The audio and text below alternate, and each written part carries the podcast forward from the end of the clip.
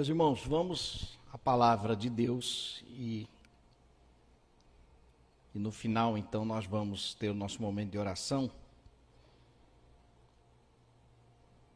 Vamos meditar no Evangelho de João, capítulo 2,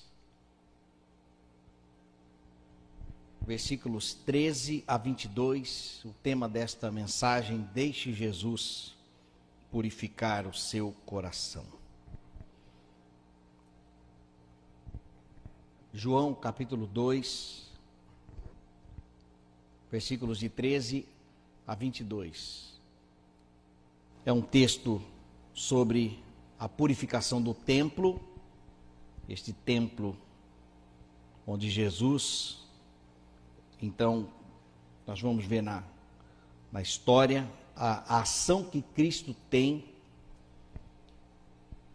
diante daquela realidade onde pessoas estavam se aproveitando do templo para monetizar, né?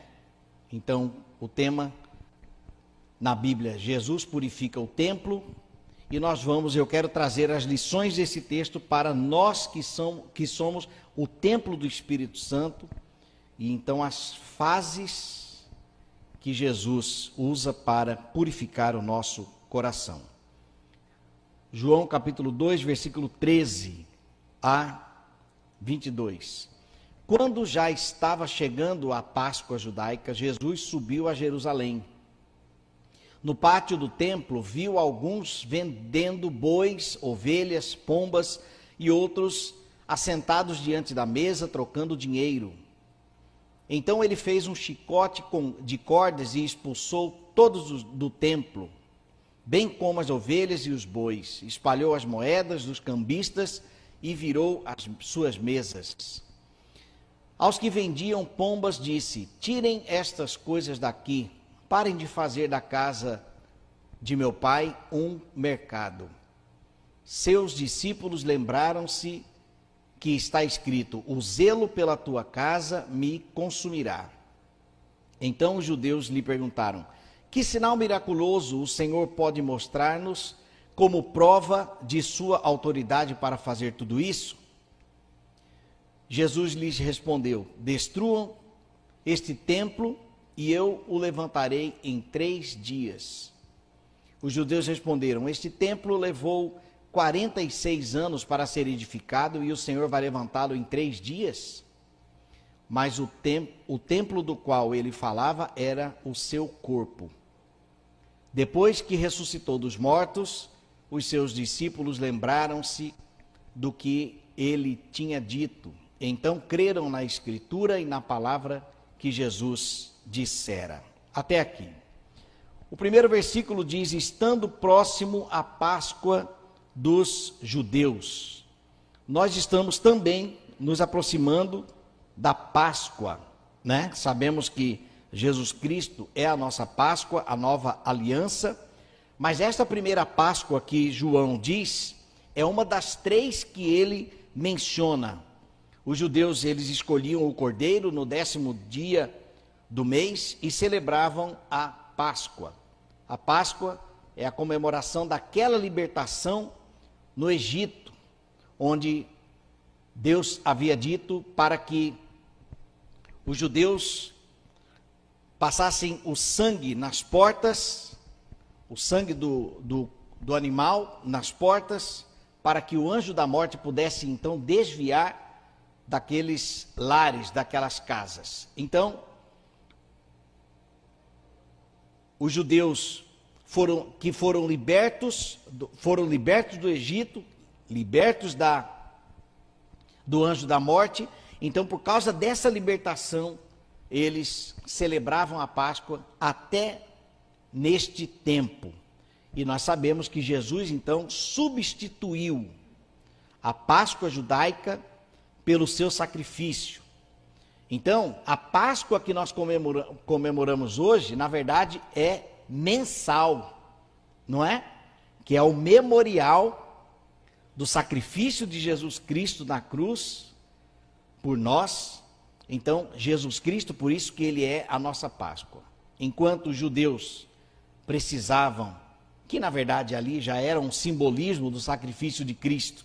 Precisavam imolar um animal e o derramamento do sangue purificava então simbolicamente o pecado, o perdão, né, que simbolizava o perdão do pecado daquele povo. Então Cristo morreu, é o Cordeiro de Deus que tira o pecado do mundo, morreu uma única vez. E aqui em Jerusalém, os homens judeus anualmente iam, acima de 12 anos, iam participar então da Páscoa. A mensagem central deste texto é o templo.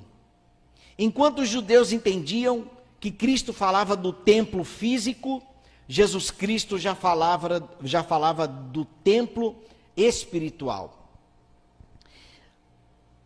Desde o princípio da criação, Deus, ele sempre se manifestou o desejo de estar presente conosco, né?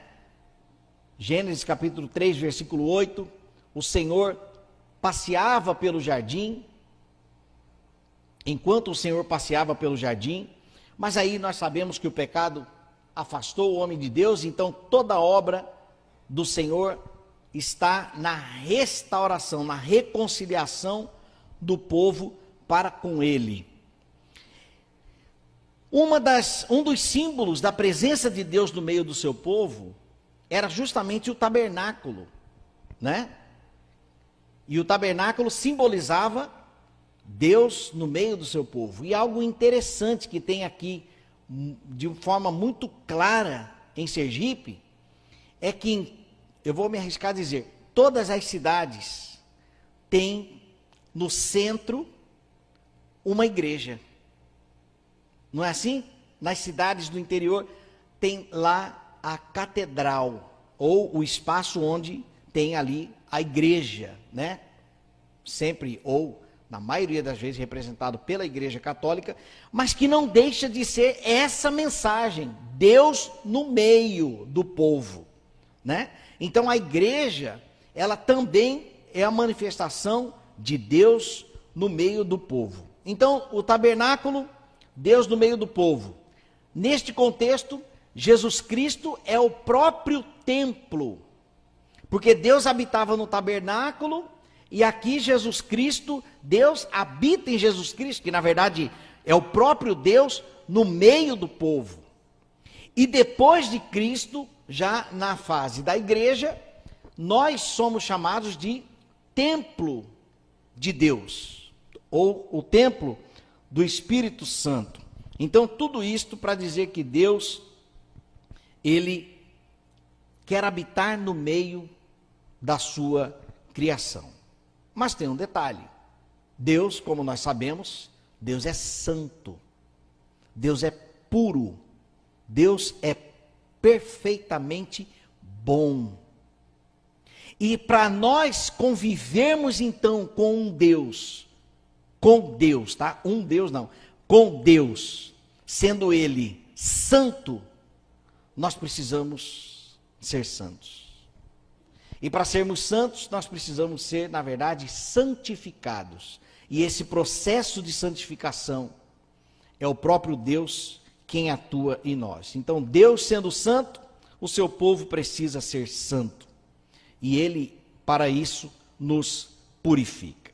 Então, sendo nós o templo do Espírito Santo, fazendo um paralelo com o templo de Jerusalém em João 2, nós aprenderemos aqui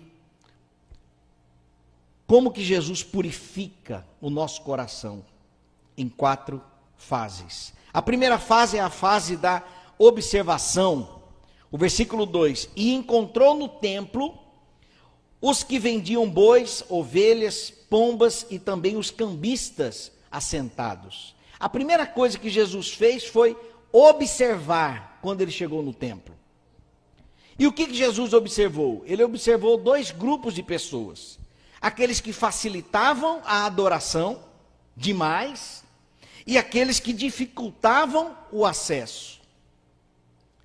Os que facilitavam a adoração eram aqueles que estavam vendendo os animais. Porque como que funciona, funcionava na época o, o, o processo? cada família criava o seu animal, o seu cordeiro, ou as pombas, preparando aquele animal para o sacrifício, né? para o ato de adoração no, na, na Páscoa. Porém, ali no templo haviam pessoas que estavam vendendo animais no seguinte intuito: não, vai dar trabalho vocês trazerem lá de suas casas, né? Não era não era fácil levar os animais. Então não, pode, não se preocupa não, a gente está facilitando e nós vamos vender os animais tudo aqui. Mas quais eram os, qual era o requisito principal do animal a ser sacrificado para adoração? O animal precisava ser sem defeito. E os animais que eles criavam lá, será que tinha essa característica? Ninguém sabia. Não, então me vê aí esse cordeiro aí, quanto custa? Custa tanto. Toma, então, eles estavam num processo de facilitação. Ou seja, não precisam se sacrificar tanto. Então era um grupo que estava facilitando a adoração, os que vendiam animais.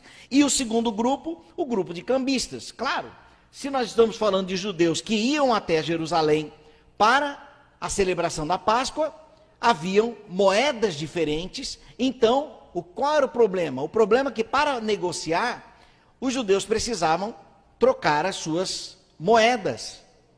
Se fosse no nosso contexto, seria: nós vamos chegar até um lugar, um local, e ali está, por exemplo, sendo negociado tudo em dólar. Então a gente teria que fazer a troca da moeda, porém, estes cambistas estavam cobrando juros altíssimos para essa troca de dinheiro.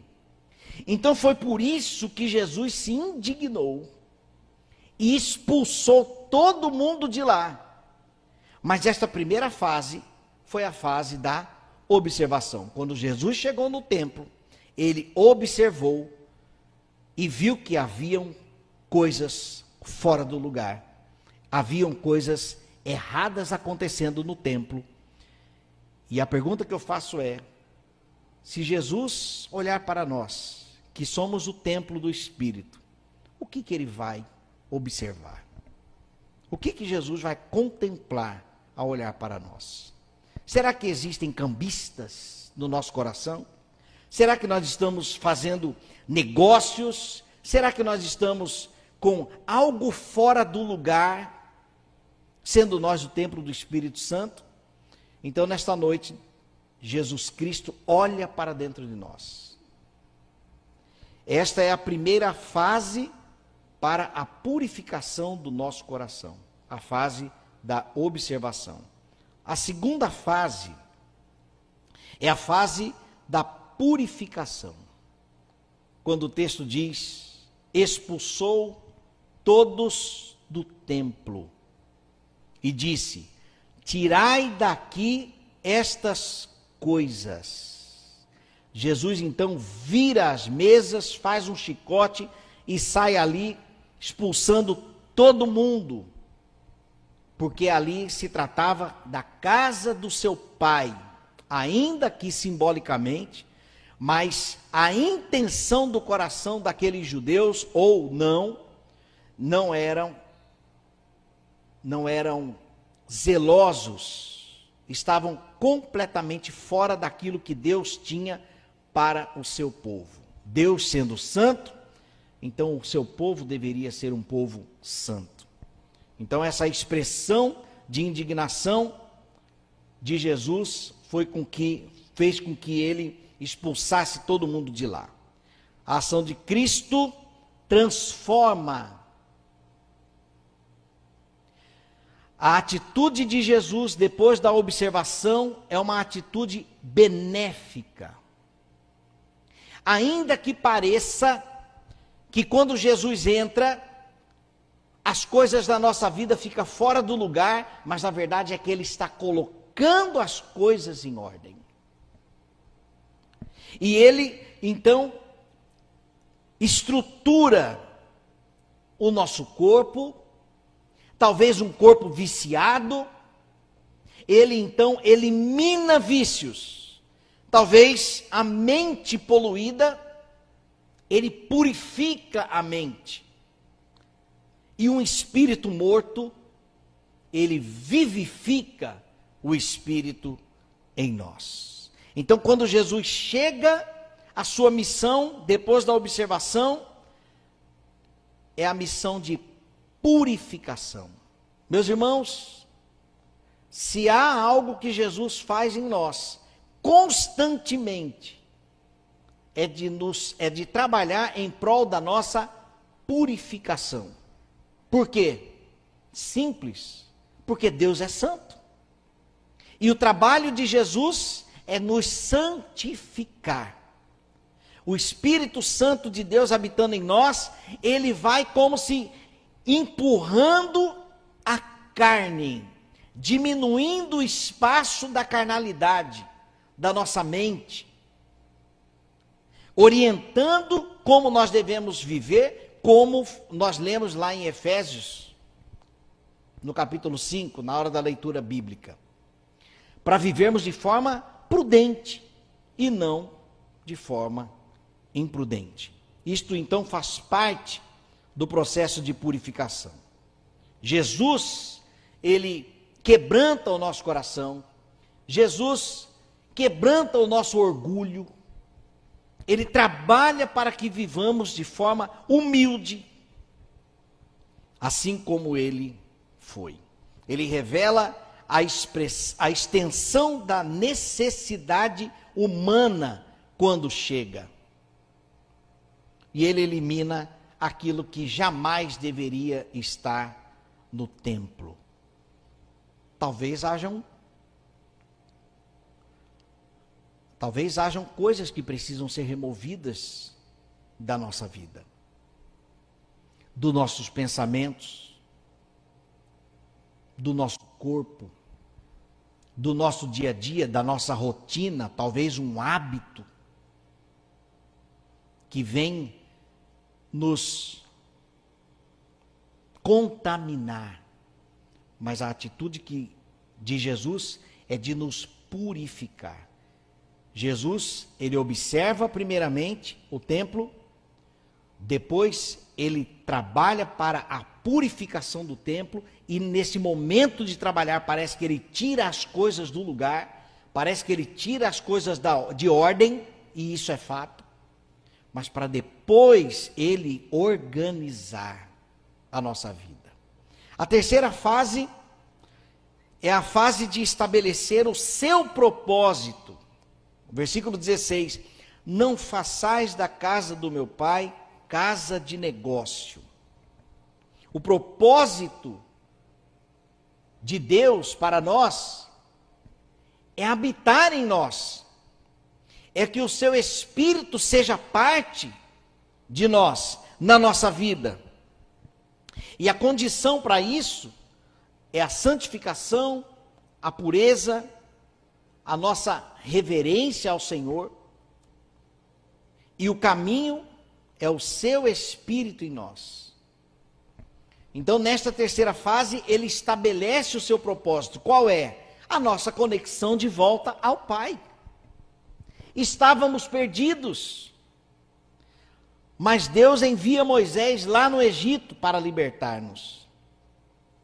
Estávamos longe do Senhor no pecado, mas ele envia Cristo para morrer no nosso lugar. Estávamos afastados da presença do Senhor, mas o Espírito Santo de Deus nos alcança. Alguém leva a sua palavra para nós. Deus nos ama primeiro e nos rendemos ao seu amor, à sua verdade. Mas tudo para quê? Para que caminhemos para sempre com o nosso Deus. É um ministério da reconciliação. Esse é o propósito que o Senhor Deus quer estabelecer na nossa vida. Mas para isso, primeiro, ele observa o templo. Depois, ele purifica o templo. Terceiro, terceira fase, ele estabelece o seu propósito, comunhão com o Senhor. E por fim, a permanência. A quarta fase é a fase da permanência. Versículo 22: Quando, pois, Jesus ressuscitou dentre os mortos, Lembraram-se os seus discípulos de que ele dissera isso e creram na Escritura e na palavra de Jesus. Jesus morre, mas ele volta. Percebam aqui a insistência desse Deus amoroso. Deus não nos abandona, Ele vem até nós. E quando Ele vem, o Verbo se fez carne, nós matamos o Cristo, enterramos o Cristo, mas no terceiro dia está lá Ele de volta, porque Ele nos ama. E o que Deus mais deseja é estar conosco. Não porque Ele é um carentão, jamais. Deus é perfeito, Ele é pleno, Ele não depende de nós. Mas a Sua presença no nosso meio, Ele sabe que é benéfico, plenamente benéfico. Nós somos completamente dependentes dEle. Mas o pecado cega o ser humano. Então ele vem, ele mesmo vem e abre os nossos olhos, para que possamos contemplar da sua grandeza, da sua beleza, da sua benevolência e vivamos para sempre com ele. Que nós escolhemos, nós escolhamos viver para sempre com ele porque a sua a, a quarta fase é a fase de permanência. Ele observa, nos observa, depois ele nos purifica, tirando aquilo que está fora do lugar, para que fique em ordem, para que vivamos uma vida de santidade. Estabelece o seu propósito, e permanece conosco. Ele não vai embora depois que ele coloca a coisa em ordem, ele não vai embora não. Louvado seja Deus. Ele não nos abandona, ele não nos deixa à mercê. Não nos abandona no meio do caminho de incertezas. Pelo contrário, ele prepara-nos um lugar mas permanece conosco até a consumação dos séculos, e Ele mesmo nos conduzirá para o lugar que Ele foi preparar. Deixe Jesus purificar o seu coração. Permita que o Senhor observe o seu coração, trabalhe nele, quebre o orgulho, estabeleça o seu propósito, sabendo que ele irá permanecer para sempre conosco. Deus nos ama, Deus quer habitar em nosso meio para que tudo corra bem. Deus é o melhor que há para nós. Por isso morreu, ressuscitou e continua em nosso meio. Vamos orar? Obrigado, Senhor, pela tua insistência em nos santificar, para que caminhemos junto com o Senhor. Vê se há em nós algum caminho mau. E perdoa, Senhor, os nossos pecados. Perdoe as nossas faltas. Perdoa, Senhor, os nossos erros. Quebranta, Senhor, o nosso orgulho. Ó Deus, trabalha, Senhor, em nosso coração. Tira, Senhor, do nosso coração a inveja, a vaidade, porque tudo isso seriam os cambistas, os vendedores, os aproveitadores, e nós não queremos, sendo nós o templo do teu espírito, nós não queremos que haja impureza em nosso coração. Por isso, ó Deus, tenha total liberdade para purificar-nos. Porque nós sabemos que a tua vontade é boa, perfeita e agradável, e sem dúvida será bom para nós, porque o Senhor é bom em todo o tempo. Em nome de Jesus que oramos. Amém. Graças a Deus. Meus irmãos, nós vamos ter uma palavra de oração e, havendo algum motivo especial, você pode se colocar em pé que o Senhor conhece. Havendo um motivo de oração, nós vamos então orar. Pastor, eu quero apresentar esta necessidade ao, ao nosso Deus. Então, você, se você tem algum motivo de oração, você pode ficar em pé. Gratidão também.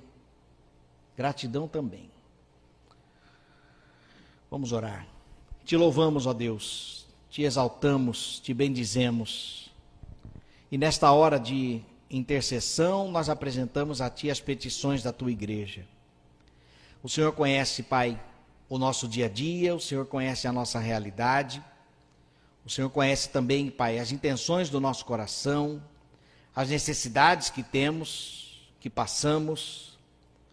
O Senhor conhece, Pai, as nossas carências, as nossas fraquezas, as nossas dores, dificuldades, angústias. E nós apresentamos a Ti, Senhor, nesta hora. Tenha misericórdia de nós, Senhor. Em nome de Jesus, se volta, Pai, para nós e completa, Senhor, a obra que o Senhor tem para realizar.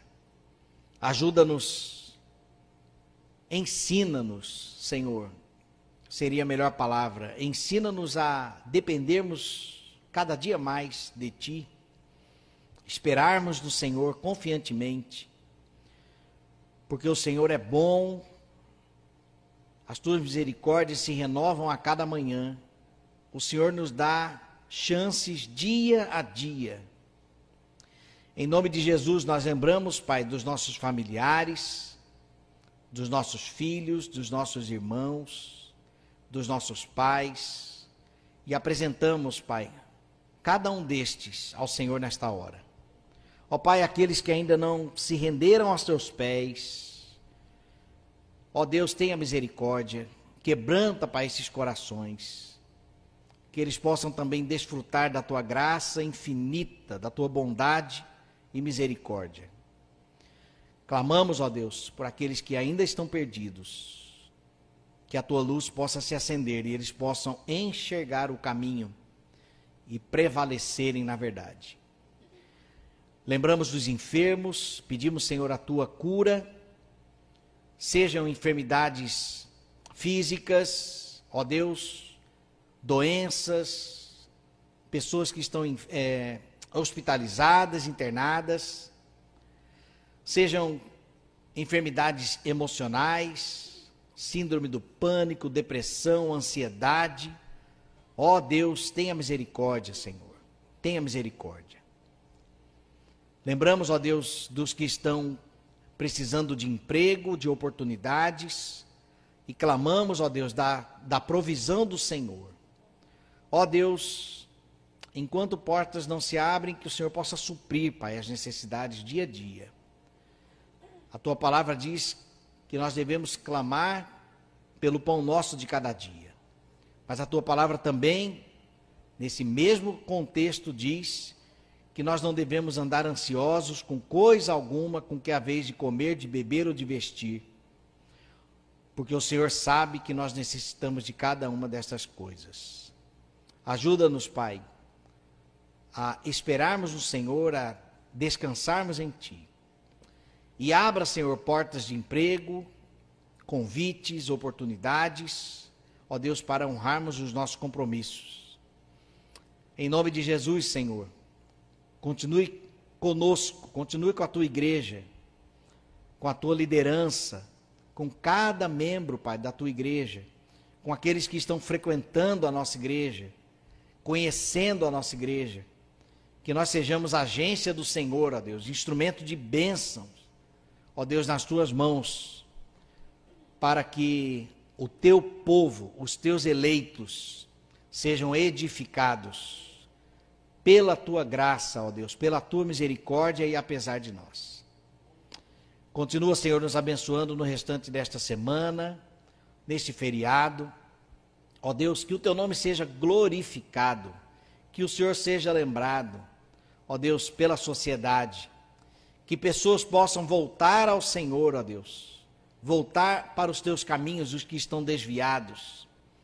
Que estes possam, ó Deus,